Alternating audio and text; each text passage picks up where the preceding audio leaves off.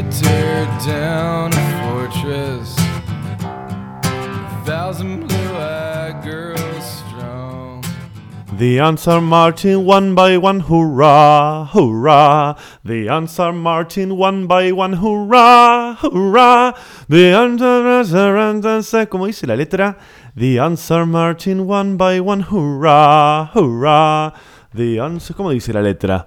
The ants are marching one by one. Acá está. La letra dice así, mira. La letra dice de la siguiente manera, dice, mira.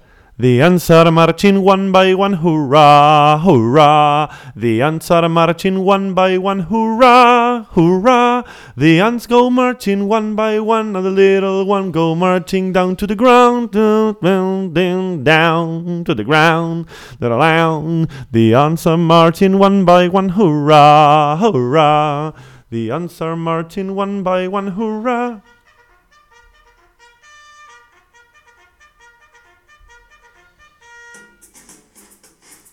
Tun turun tun tun tun. Tun tun tun turun tun tun bow bow. Tun down bow bow bow bow bow. The ants go marching one by one, hurrah, hurrah. The ants go marching one by one. Hurrah! The ants go marching round. Hola, ¿cómo les va a todos ustedes que escuchan? Ezequiel está en la hierba, el podcast de Ezequiel Campa. Hola amigos, ¿cómo les va? Una introducción así como caótica y quilombera en esta nueva edición de mi podcast, el podcast de Ezequiel Campa. ¿Quién es Ezequiel Campa? Ezequiel Campa es un actor argentino, tiene 40 años, eh, es actor, hace cosas de actor, como quien hace personajes en la tele, hace personajes en cine, hace personajes en, en publicidad, a veces hace teatro y también es un comediante que hace stand-up. Y soy yo que estoy hablando en tercera persona como si fuese Diego Armando Maradona. Bueno, espero que estén bien. Es difícil saludar cuando uno hace un podcast porque no sabes a quién le estás hablando. Uy, sonó algo ahí atrás. Y tampoco sabes en qué momento lo va a estar escuchando la gente. Entonces no sabes si decir buenos días, buenas tardes, buenas noches. Tampoco sabes qué energía tener. Porque tu energía no necesariamente tiene que ver con la energía que tiene la mayoría de la gente en el horario en el que terminan escuchando. Yo puedo estar muy enérgico y la gente lo termina escuchando a eh, horas que están muertos o al revés. Se, se, se- se- se descontroló esto, ¿eh? ya no se sabe qué horario, horario no, qué día sale este, estos capítulos, cuándo salen y cuándo no, pero bueno, yo ya les dije que esto es una cosa que hago cuando tengo ganas y hoy vuelvo a tener ganas, así que estoy acá sentado en un lugar que no es mi casa, aunque se siente un poco como mi casa. Estoy sentado en un lugar que no es mi casa, grabando este episodio. Este episodio que eh, les voy a estar comentando una cosa que fue la presencia de lo que sí es un actor y no como Ezequiel Campa. La presencia en la Argentina y más precisamente en el Teatro Colón del actor norteamericano Al Pacino. Estuvo ahí en el Colón la semana pasada y en un rato les voy a estar hablando de eso. Antes les quiero contar que si están interesados en ver mi stand-up, pueden meterse en mi página ezequielcampa.com.ar y ahí van a ver en la parte de stand-up dónde son las funciones. En este momento hay funciones en el, uh, en el Belma Café, que es un hermoso lugar ahí en Palermo. Pueden tomar algo, pueden comer algo y de paso ver un rato de, stand-up. Eso es a la medianoche los sábados. Las entradas están en Ticketek o en la boletería del teatro ahí en Gorriti 5520. Y también hay una función en Rosario, que es el 26 de noviembre. Esto está siendo grabado el 31 de octubre, con lo cual, depende cuando lo escuches, si lo escuchaste después del 26 de diciembre del 2016, no te sirve esto, porque es ese el día que voy a estar allá en Rosario, y para esa función las entradas están en donde? En comedia.com.ar, campa en Rosario, y seguramente ahí también en, en el, en la boletería del teatro plataforma La Burden, plataforma La Burden. Si lo escuchan después de esa fecha, y bueno, no les sirve, no les sirve de nada. Sepan que estuve ahí. no vayan en busca de entradas porque no las van a encontrar. No, no va a haber más entradas en venta porque no, no porque se han vendido, sino porque ya sucedió la función. Entonces, ¿qué entrada van a, van a comprar? ¿Para qué? No se puede comprar una entrada para algo que ya sucedió, salvo que seas coleccionista y quieras comprar una entrada para un concierto de los Beatles en 1972 en... ¿Existían los Beatles en 1972? En, este, en Londres, ponele, y quieras tenerla para coleccionar, pero si no, no vas a poder encontrar una entrada ahí. Vamos a ver The Beatles. ¿Cómo es la historia de los Beatles? Saben que yo nunca fui muy fan. No, no, nunca fui muy fan de los Beatles. Eh, hasta el 70. A ver, me parece que no existían. Yo dije 72 y no existían en el 72. The Beatles fue una banda de pop rock inglesa, activa durante la década del 60 y reconocida como la más exitosa comercialmente y críticamente aclamada en la historia de la música popular. A ver, no dice.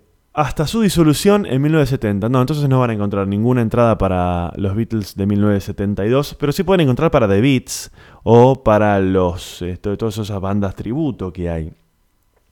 Esas bandas tributo que, ¿no? ¿Qué, ¿Qué es un tributo? Creo que la mejor banda tributo nunca va a superar a una banda real, por más chota que sea la banda real. ¿Qué es un tributo? ¿Un tributo a los Beatles? Mi mejor tributo a los Beatles sería no dedicarme a la música, que es una cosa que hago, ¿no? Esa es mi manera de honrar a los Beatles. No hacer de manera desastrosa lo que ellos hicieron de manera tan magistral.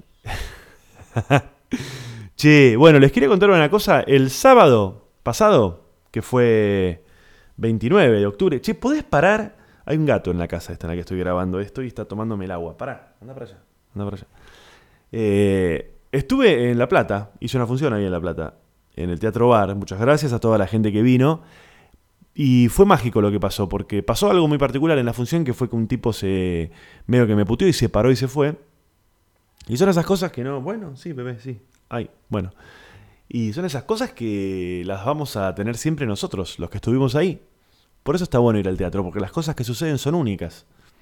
Puedes ser parte de una cosa única. Y bueno, arrancó la función. Venía eh, relativamente bien todo, bajo control. ¡Pará! Vas a tirar el vaso a la mierda. Pará, tómatelas de acá, tómatelas. Me hinché las pelotas. Anda para allá. Anda para allá. Mm. Y bueno, la función, yo estaba un poco incómodo en la función, porque a mí me gusta trabajar con la luz de la sala, casi en penumbras la sala, poder ver a la gente pero no distinguirla. Más que nada porque la gente en, la penumbra o ni hablar en la oscuridad eh, se relaja mucho más y se permite reírse. Es una cosa que está comprobada, una cosa que yo lo, lo, he comprobado en mis años de, que hace que, hago stand-up y también al escuchar a otros comediantes. Eh, pasa eso, ¿no? La gente al sentirse a oscuras se siente como más protegida y se libera y está comprobado que se ríe más la gente. Y por otro lado, a mí arriba del escenario, más allá de que yo tengo por lo general luces que te dejan casi ciego y no podés ver, si la sala está muy iluminada, la gente, y la podés distinguir a la gente, por ahí se empiezan a generar como contacto visual con algunas personas en particular y desconcentran. Te desconcentras, es mejor como estar mirando como una masa que estar mirando específicamente a una persona que te mira y aparte le ves todos los gestos, si sacó el celular, si no sacó el celular, si bostezó, que tal vez no necesariamente está bostezando porque no le gusta lo que está viendo, sino porque la gente bosteza. Los actores somos muy sensibles en ese sentido y todos nos lo tomamos personal, ¿no? Si miró el celular es porque se aburrió, si bostezó porque se está durmiendo con lo que le estoy diciendo, si tiene cara de culo es porque no le está gustando, y tal vez no es así, tal vez bostezó porque tuvo un día de mierda, tal vez eh, está con cara de culo porque tiene un día de mierda, o tal vez es una persona que se ríe así. Yo particularmente no me río eh, estereotipadamente, y, tal vez estoy pasando bárbaro. Entonces por eso es mejor para los, para, por lo menos a mí, la manera en la que me gusta laburar, es que la gente esté en penumbras. Tampoco se la puede poner en una oscuridad total, por lo menos en este tipo de lugares como el teatro bar. ¿Por qué? Porque son lugares en los que se sirven bebidas y se sirve comida y la gente necesita mínimamente ver lo que está llevándose a la boca. En un teatro, en el que la gente solamente te está mirando, ahí sí se puede trabajar con la, eh, la luz totalmente apagada. Hay otro detalle que también pasa, que tiene que ver con la altura de los techos de las salas. Para la comedia y sobre todo para el stand-up, que necesita mucho del chiste permanente y la risa, cuanto más bajo el techo de la, mm, de la sala, mejor. Porque hay una cosa energética de que la risa rebota contra el techo y ah, baja, es una cosa de, supongo yo que debe tener que ver con la dinámica del- de la acústica del lugar. Entonces la sonrisa queda, la, la sonrisa, la risa queda como compactada ahí adentro de esa sala y, la energía es más fuerte. Cuando el techo es muy alto, esa energía se dispersa, la risa se dispersa. Y hay que acostumbrarse, lleva un rato de empezada la, la función, acostumbrarse a la dinámica de la, de la acústica de esa sala.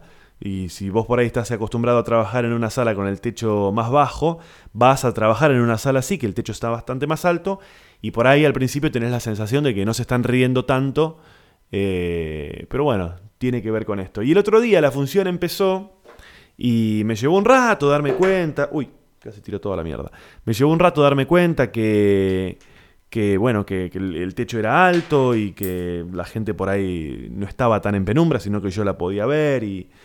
Y bueno, en algún momento se empezó como a armar la función, lo que nosotros le decimos, se empezó como a armar. Y...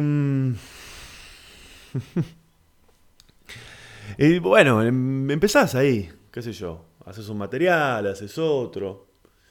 eh, mm, y en un momento había un, un, este, un hombre grande, sentado en la primera fila, que de repente, sin haber nadie comentado nada durante lo que iba ya de la función, que irían 20 minutos, este tipo de la nada dijo lo siguiente. "Eh, es una mierda esto, no devuelven el precio de la entrada. No dijo eso, dijo, es una mierda esto, no devuelven la entrada. Pero automáticamente, ¿eh? Automáticamente. No se quejó, no, no este... Bueno, sí, se quejó. No es, que no se quejó. Pero no es que el tipo venía ah, comentando y de repente se hinchó las pelotas. De la nada, masticando porque estaba comiendo pizza el tipo. De la nada dijo, "Eh, es una mierda esto, no devuelven la entrada. Y le hablo, le digo, ¿qué, pasa? Y, y yo justo estaba haciendo un material muy pavo que hago eh, acerca de, de cuando uno pisa mierda en la calle. Y el tipo me dice, estás hablando de mierda y yo estoy comiendo. Y... Está bien, yo, yo a ver, eh, yo entiendo que, que tal vez tenía razón el tipo. Tal vez yo debí haber tenido la suficiente sensibilidad como para decir, che, ¿de qué estás hablando, Ezequiel? Hay gente comiendo a dos metros, ¿te parece estar hablando de esto? Está bien, yo entiendo que tal vez yo podría haber estado un poco más atento y decir, este material no lo voy a hacer. Ahora, dicho esto, o sea, ¿cómo funciona tu cabeza? ¿Sos tan boludo, tan cuadrado, de que si estás comiendo y escuchás mierda, la palabra mierda, no es tampoco tan escatológico este material que yo hago. No es que me detengo en la mierda y en el olor y que, y que- y que en el sorete hay un maní y, no es lo mismo un sorete verde. No, pisar mierda, digo, es más o menos, ¿no?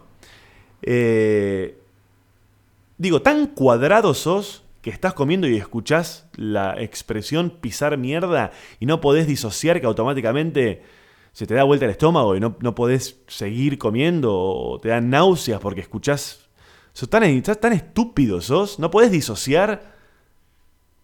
Estás comiendo, te dicen vómito al lado y que vomitas, no podés seguir comiendo. ¡Eh, no, dijo vómito! No puedo seguir comiendo, dijo vómito. Aparte otra cosa más. Si es así, eh, si es que te sucede eso, cerrá la boca y tómatelas. Andate. ¿Qué, qué tenés que andar interrumpiendo lo que yo estoy diciendo? No es, una, no es una charla esto. Aparte nadie había hablado. Muy respetuosa siempre la gente en La Plata. Los quiero mucho, me siento muy querido cada vez que voy. Y... O sea, tan, tan, estúpido sos. ¿Por qué cerrás el orto si lo que te está pasando es que te da asco lo que estás escuchando? Cerra el orto y andate. Levantate y andate. Y yo me quedaré pensando, uh, este tipo que habrá pasado, se fue. Este. Y lo otro que fue muy obvio fue que el tipo dijo: Es una mierda esto, no devuelven la plata. No devuelven la plata, dijo. O sea, el tipo no estaba haciendo ni un planteo ni artístico, ni. ni este. Ni siquiera de educación, de decir, che, no digas esto que estoy comiendo. El tipo quería que le devolvieran la plata. Está claro, ¿no? Que lo que estaba pasando era que. Desde el segundo uno, uno que puse un pie arriba del escenario, el tipo no le. No le gustaba lo que yo estaba haciendo. Claramente no le gustaba. Y cuando yo lo vi al tipo también me di cuenta que claramente no es un tipo del perfil de la gente que suele venir a verme. Hay gente grande que viene a verme y se caga de la risa, me saludan, se sacan fotos los amo, claramente no es eh, mi perfil. Este tipo claramente no era. Y seguramente se encontró ahí, no sé cómo, cayó ahí. A veces pasa que... A veces pasa que yo por ahí, no sé, me hacen notas. Me hicieron muchas notas cuando fui. Le agradezco a toda la gente de los medios. Me hicieron muchas notas cuando fui a hacer esta función allá a La Plata. Y por ahí tal vez alguna nota, yo no sé, me la hicieron para un medio que lo escucha gente más grande. Eh, o por ahí yo me puse medio formal en alguna nota y le dieron ganas a alguna persona... Uy, ¿quién me, está escribiendo? ¿Cómo le gusta escribir a la gente? No importa. Eh, tal vez me hicieron, eh, le dieron ganas a una persona que no entendió nada de decir, va, este pibe, porque claramente era una persona que no...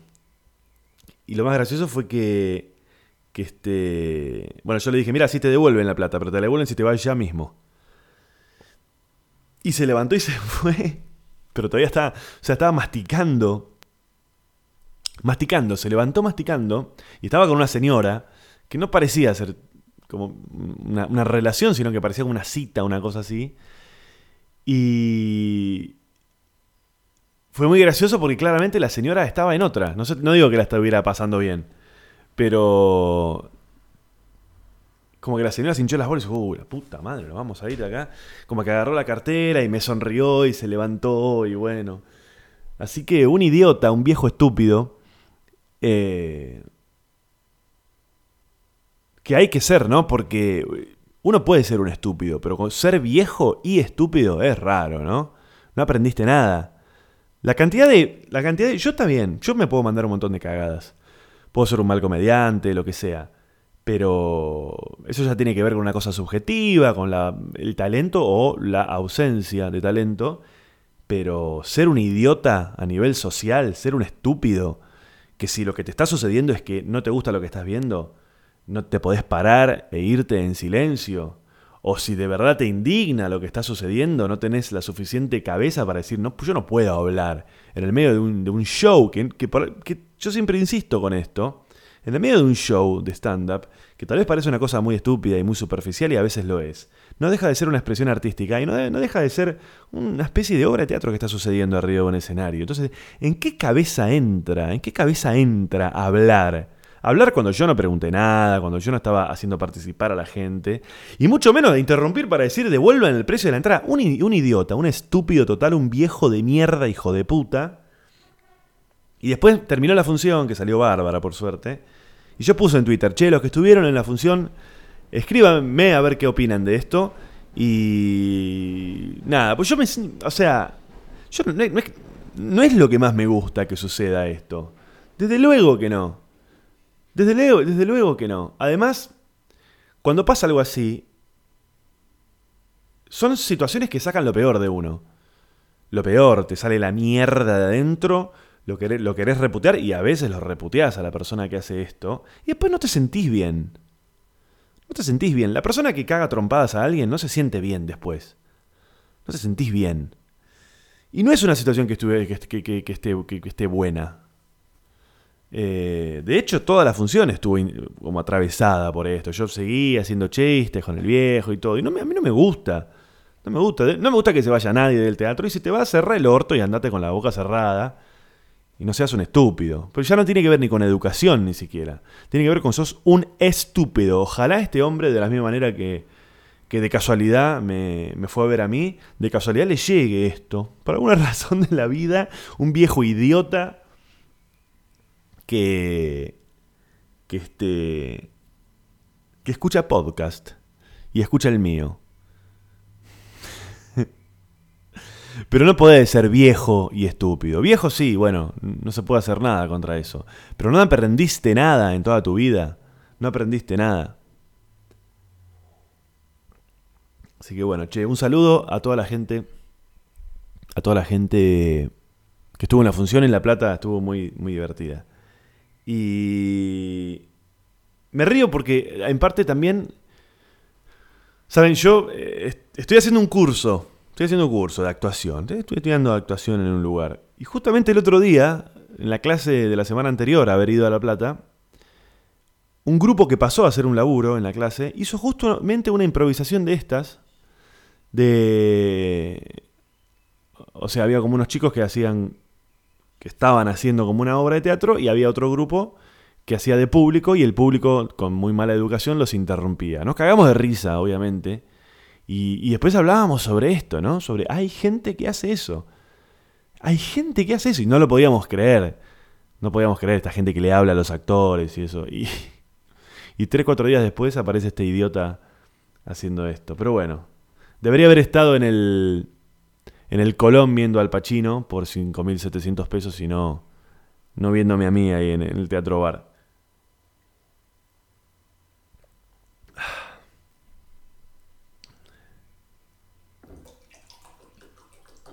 Esto es una mierda, le devuelven la plata. Si yo estoy comiendo y dicen mierda, yo no puedo. Eh, eh, eh, no puedo, se me mezcla todo en la cabeza. Ay Dios. Che. Hace un par de semanas cuando estaba sentado en la computadora, abro alguna página de esas, clarín.com, La Nación, no sé qué. Me encuentro con me encuentro con eh, la noticia de que venía el Pachino a la Argentina, que iba a estar en el Teatro Colón, y ya empezaban a aparecer como algunas gacetillas de lo que iba a hacer esa noche. Que el tipo iba a venir, iba a hacer como una especie de entrevista, de charla abierta, iba a repasar su carrera, la gente le iba a poder hacer preguntas. Y cuando yo leí eso, le comenté a un par de amigos, digo, ¿qué es esta porquería que va a venir a hacer Al Pacino acá? Y un amigo, que no voy a nombrar, pero que conoce a cierta gente, me contó un poco más, me dijo que efectivamente era una porquería lo que venía a hacer, una chantada, una rascada la que el tipo repasaba un poco su carrera, mostraban unas, escenas de algún laburo que hizo. Eh, la gente le iba a poder preguntar. Y yo en ese momento ya la, la etiqueté como la noche falopa del año. ¿viste? todos los años hay algún evento falopa que no tiene ningún sentido, que es una rascada. Ojo, para, abro un paréntesis. ¿eh? Acá no está en absoluta discusión. Es una obviedad lo que voy a decir, pero no está para nada en discusión Al Pacino, desde luego que no. Es más, me atrevería a decir que Al Pacino, por lo que hizo en Perfume de Mujer, que fue una película que a mí me hicieron ver en el colegio, en cuarto o quinto año del colegio, creo que es una de las razones por las cuales yo quise ser actor. Bien, dicho esto, tampoco me puedo hacer el pelotudo y decir, qué bueno, va a venir Al Pacino al Colón a hablar. Una merda, una porquería, una esnoviada para viejos con plata, no para viejos como los que me fueron a ver a La Plata. Y, bueno, fueron pasando los días, yo fui leyendo, iban ahí explicando lo que era, después nos enteramos que iba a estar Iván de Pineda, después nos enteramos eh, que se había vendido la primera función y que ya estaba la segunda a la venta.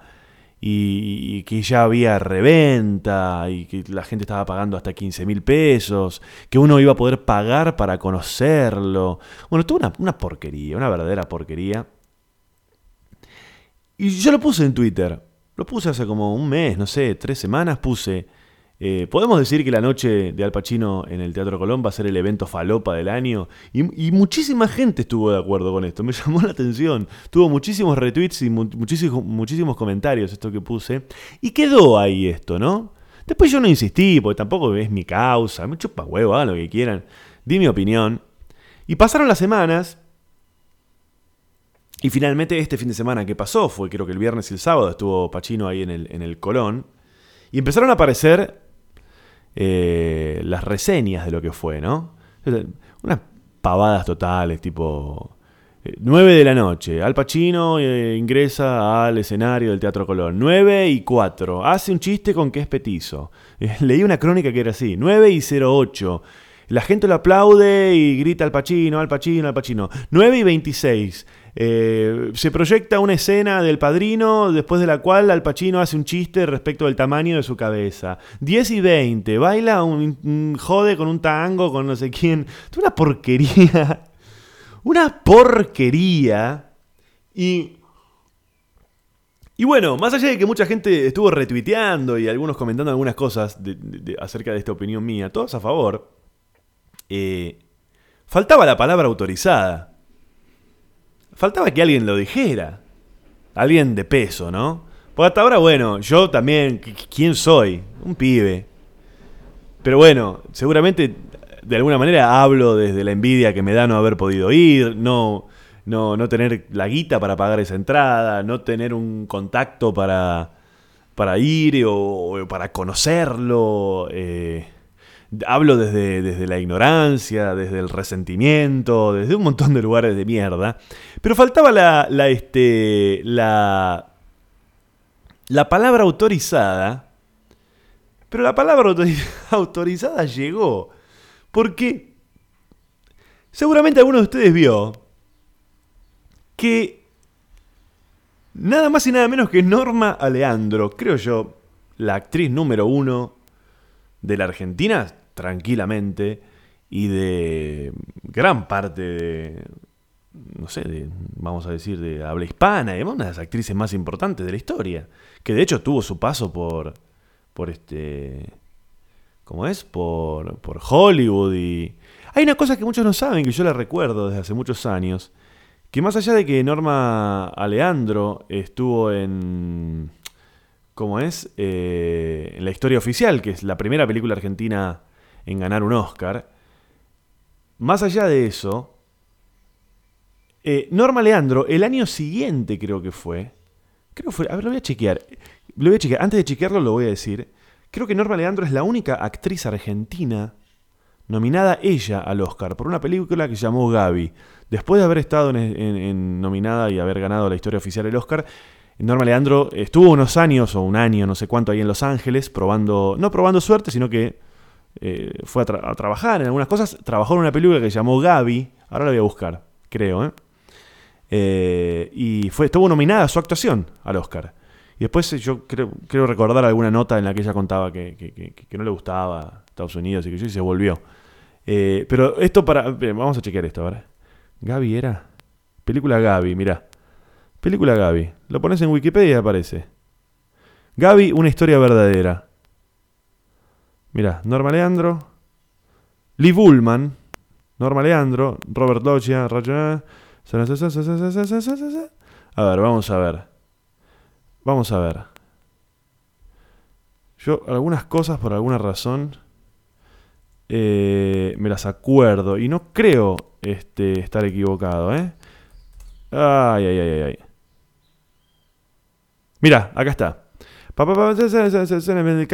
Por su papel en Gaby, una historia real, 1989, se convirtió en la primera actriz argentina en ser nominada al Oscar. Estaba en lo correcto, Ezequiel, sos un genio. Bueno, volviendo, retomando porque nos quedó muy lejos. Yo había dicho lo que había dicho de la presencia de Al Pacino en la Argentina y sobre todo de lo que iba a hacer ahí en el Teatro Colón. Y faltaba la palabra autorizada y hoy abro el sitio de lanación.com.ar y me encuentro. Con lo siguiente, lo voy a leer textual. Norma Leandro fue una de las celebridades invitadas al show An Evening with Al Pacino, una noche con Al Pacino, espectáculo que realizó dos funciones en el Colón y que ofrecía la posibilidad de una charla abierta con el actor de El Padrino. Sin embargo, no le gustó nada la propuesta y se retiró del teatro a los 50 minutos de comenzada la función. Me pareció un horror. Un horror. Me pareció un horror, dijo Norma Leandro, en diálogo con el programa Vivir la Risa de la 1110, que es una radio. Es una persona que uno quiere mucho como actor, entonces se te confunde. Lo querés como actor y parece que lo querés como persona. Se puso de pie la gente, lo ovacionó. Estaba con Iván de Pineda. Empezó. Iván de Pineda, para los que por ahí escuchan desde otros lugares, es un modelo. ¿Modelo? Conductor también de tele. Dice, empezó a narrar anécdotas tampoco muy jugosas. Yo aguanté 50 minutos y me fui. Seguía contando tonterías. Había gente que había pagado hasta 15 mil pesos. Y el colón lleno. Me daba vergüenza ajena que alguien en el escenario estuviera burlándose de todos nosotros. No podía ser. Una pena porque ha hecho 70 mil cosas como actor. No tiene que hacer esto. Y bueno, lo nombra después a John Malkovich. Dice, como Malkovich, es que vino acá a contar unos cuentos, qué sé yo. Pero faltaba la. Faltaba.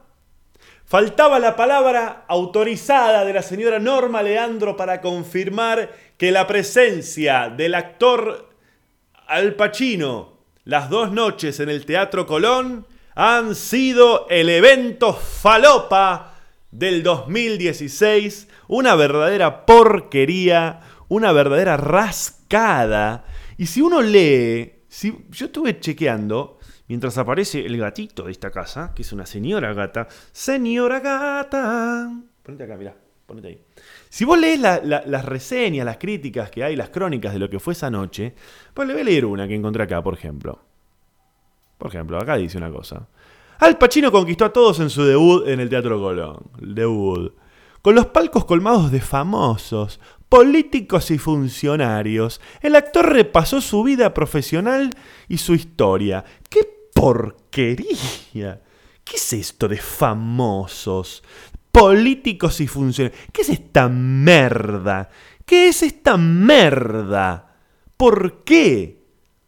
¿Por qué? ¿Por qué? ¿Por qué si una vez en la vida, o tantas, porque no es la primera vez que se mandan una merda de estas, tenemos la posibilidad de que un actor como Al Pacino esté eh, en nuestro país y se le abran las puertas del Teatro Colón? ¿Por qué hay que leer un eh, eh, colmado de famosos po- políticos? ¿Qué mierda tienen que hacer los políticos ahí? ¿Qué es esta porquería? Funcionarios. ¿Por qué funcionarios?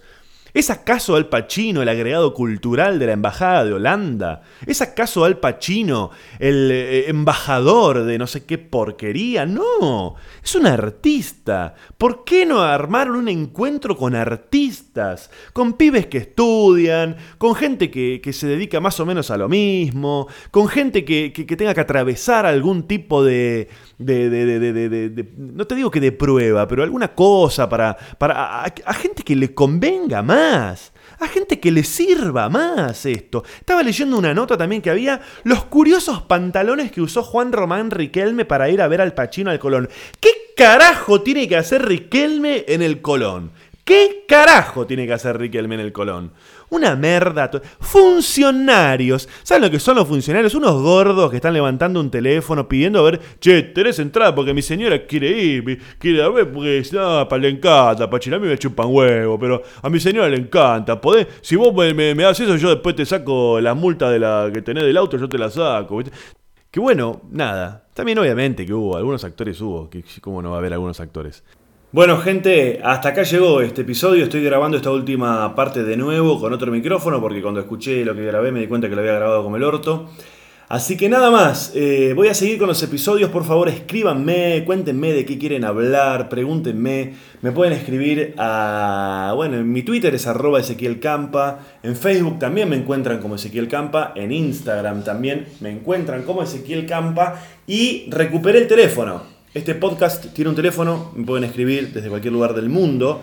WhatsApp. Opa, pasó una moto. Lo había perdido el teléfono y ahora lo volví a encontrar después de la mudanza. El número al que me pueden llamar y escribir desde cualquier lugar del mundo es más 54 911 23 46 07 59. Escríbanme, espero su apoyo, espero sus comentarios y los espero en mi corazón. Chao.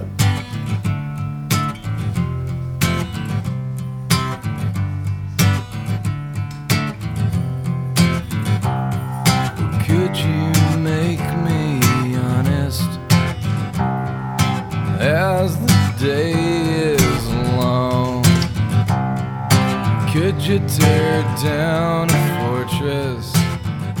A thousand.